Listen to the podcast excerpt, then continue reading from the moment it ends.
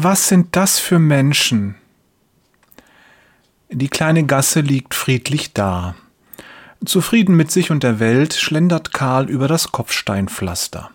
Am ostfriesischen Himmel brauen sich Wolken zusammen, doch noch scheint die Sonne und taucht die historischen Häuser in ihr warmes Licht. Der Geruch von Tee und frisch gebackenen Plätzchen zieht durch die Luft. Plötzlich hört Karl ein Klingeln. Ganz in Gedanken war er auf die Fahrbahn geraten, die nun seit ein paar Wochen ganz den Fahrradfahrern gehört. Lächelnd tritt er zur Seite und dreht sich um. Die Frau auf dem Fahrrad hat zwei große Taschen bei sich und trägt einen drolligen Ossinerz.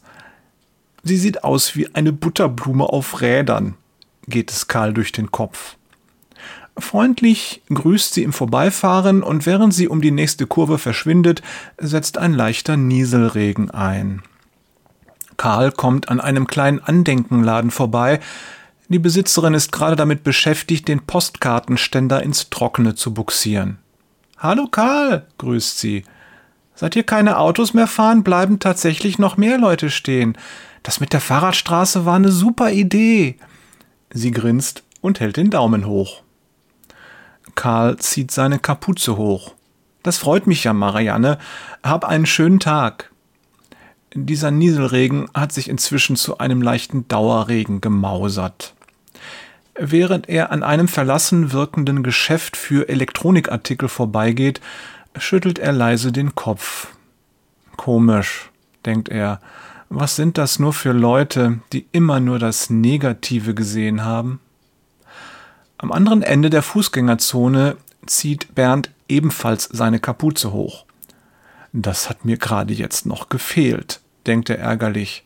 Diese Bankfuzis sind wirklich alle gleich. Ständig bieten sie einen Regenschirme an, doch wenn es dann wirklich mal regnet, dann nehmen sie ihn wieder weg. Mit Sorge denkt er an seine Kinder und die drei Mitarbeiter.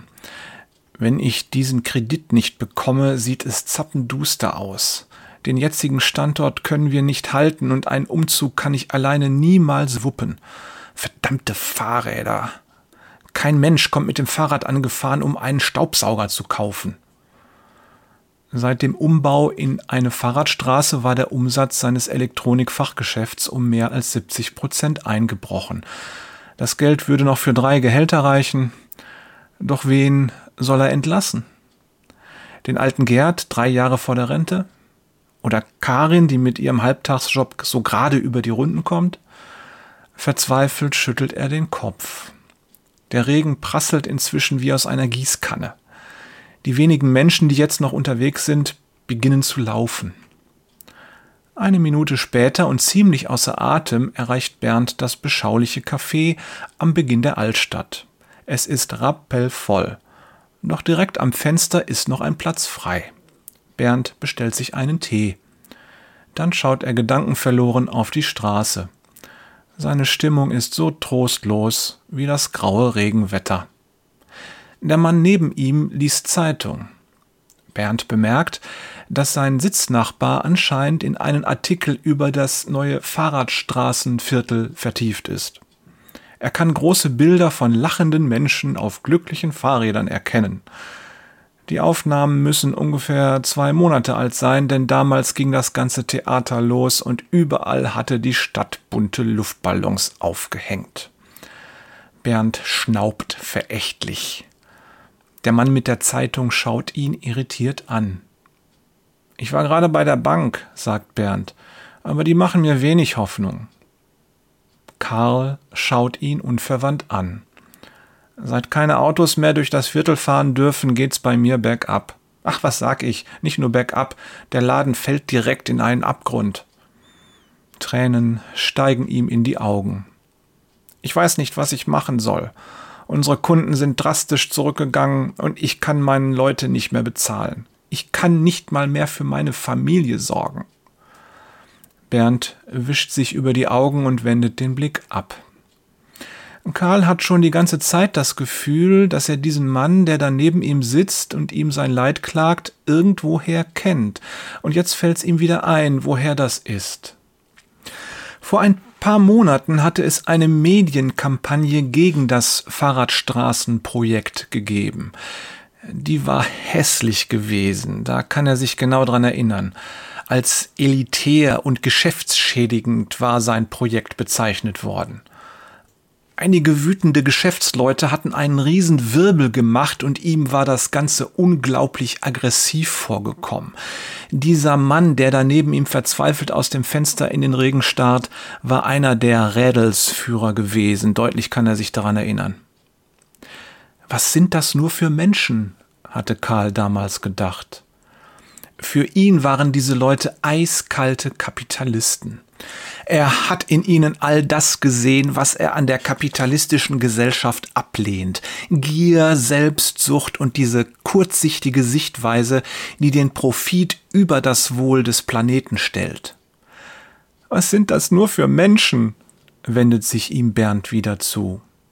20 Jahre existiert der Laden und hat drei Familien ernährt. Wir waren die einzigen, die nicht nur draußen auf der grünen Wiese zu finden waren, sondern direkt vor Ort. Für viele ältere Leute oder Menschen ohne Auto waren wir die einzigen, die überhaupt erreichbar waren. Nachdenklich schaut Bernd sein Gegenüber an. Damit ist jetzt Schluss. Ich kann den Laden nicht mehr halten und alles nur, weil ein paar Leute unbedingt ihre Fahrradstraße durchdrücken wollen. Bernd seufzt. Entschuldigen Sie, dass ich Sie so vollgelabert habe. Das musste wohl grad mal raus. Er zuckt mit den Achseln. Nachdem Bernd das Café verlassen hat, bleibt ein seltsam berührter Karl zurück, der sich auf einmal gar nicht mehr so sicher war, was hier eigentlich gut und was böse ist. Hast du dich schon mal gefragt, wie die Welt wohl aussehen würde, wenn jeder Mensch einfach nur versuchen würde, das Gute zu tun? Wenn jeder sich anstrengen würde, ein besserer Mensch zu sein? Naja, ich denke, du kennst diese Welt. Es ist genau die, in der wir leben. Ich bin überzeugt, die allermeisten Menschen versuchen nämlich genau das. Sie wollen Gutes tun. Sie wollen gute Menschen sein. Die meisten von uns wachen morgens auf und versuchen einigermaßen gut zu leben. Ist das nicht ein deutliches Indiz dafür, dass etwas nicht stimmt? Dass es etwas in uns selbst gibt, dem wir nicht entgehen können, das wir nicht bezwingen können, dem wir hilflos ausgeliefert sind? Das ist die Sünde. Ihrer Macht haben wir nichts entgegenzusetzen. Es gab nur einen einzigen Menschen, der komplett nur aus Liebe und Wahrheit gelebt hat, der niemals gesündigt hat und der wahrhaftig nur Gutes getan hat, in dem keine Sünde ist. Das ist Jesus. Über uns alle anderen sagt die Bibel, alle haben gesündigt und verfehlen die Herrlichkeit, die sie vor Gott haben sollen. Der Apostel Paulus in Römer 3, Vers 23. Deshalb brauchen wir Jesus. Deshalb kann nur er uns erlösen. Liebe Grüße von Jörg.